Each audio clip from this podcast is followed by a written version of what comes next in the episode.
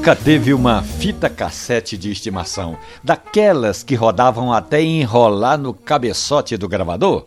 Sim, mas aí você vai me perguntar: e o que uma fita cassete tem a ver com café? Eu chamei o poeta Rodrigo Matos, que vai contar como foi que ele conheceu a música de Paulo Diniz. O ano era 87 ou 88. Eu tinha por volta de seis anos. Compramos uma fita cassete no supermercado uma cesta de metal com várias outras fitas em promoção. As fitas que ninguém comprava iam parar ali. Era a coletânea de um cantor chamado Paulo Diniz. Aquela fita tornou-se rapidamente a número um nas paradas de sucesso do toca-fitas da Marajó do meu pai. Paulo Diniz, que tinha uma garrafa térmica de estimação para quando ele quisesse tomar uma xícara de café, enquanto ele dava um tapa nessa letra de Acioli Neto. Um Rolls Royce com estacionamento no lugar desse jumento que me fez passar vexame.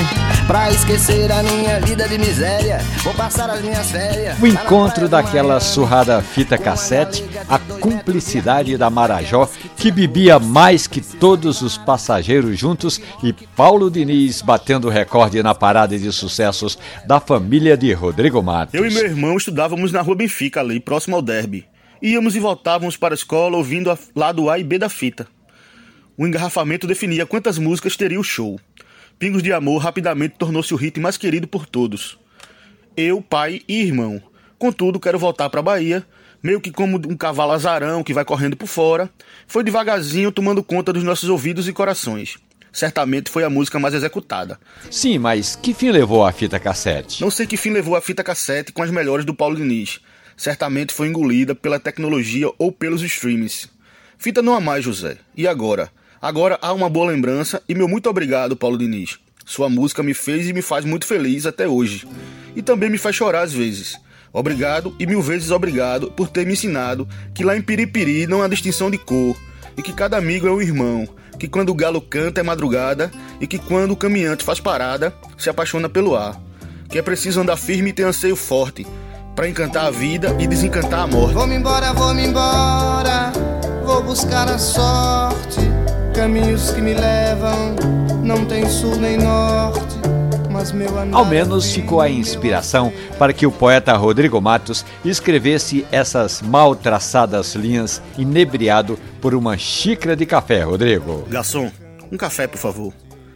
Preciso de uma boa xícara de café, um café puro, encobridor de verdades Preciso do reino de Cafa, das cabras de Caldi berrando em meus ouvidos. Cristão não. Preciso de um Papa Clemente, de um francês açucarado, dos meus livros que desapareceram, das poesias e sonetos que nunca escrevi. Preciso dos amigos que já foram, da minha infância lunática, da minha adolescência escalafobética. Preciso das mulheres que amei, das distâncias que caminhei, da vida que não vivi. Preciso ser preciso, pois já não me preciso tanto assim. Garçom, mais um café, por favor. Bem, se na família de Rodrigo Matos eles quase não chegaram a uma conclusão de qual seria a melhor música de Paulo Diniz, eu fico aqui tomando uma xícara de café de Taquaritinga do Norte, esperando o sol se pôr. Eu não tenho nome muito natural a história de Rodrigo Matos, a música de Paulo Diniz e os cafés de qualidade estão sempre ali na página da radiojornal.com.br ou no seu agregador de preferência de podcast, como no Spotify. Café e Conversa. Um abraço, bom café. O meu amor chorou, não sei por que razão. O meu amor chorou não sei por que razão. Também pudera, eu não estava acostumado à vida de casado. Faço força para ficar em casa sossegado.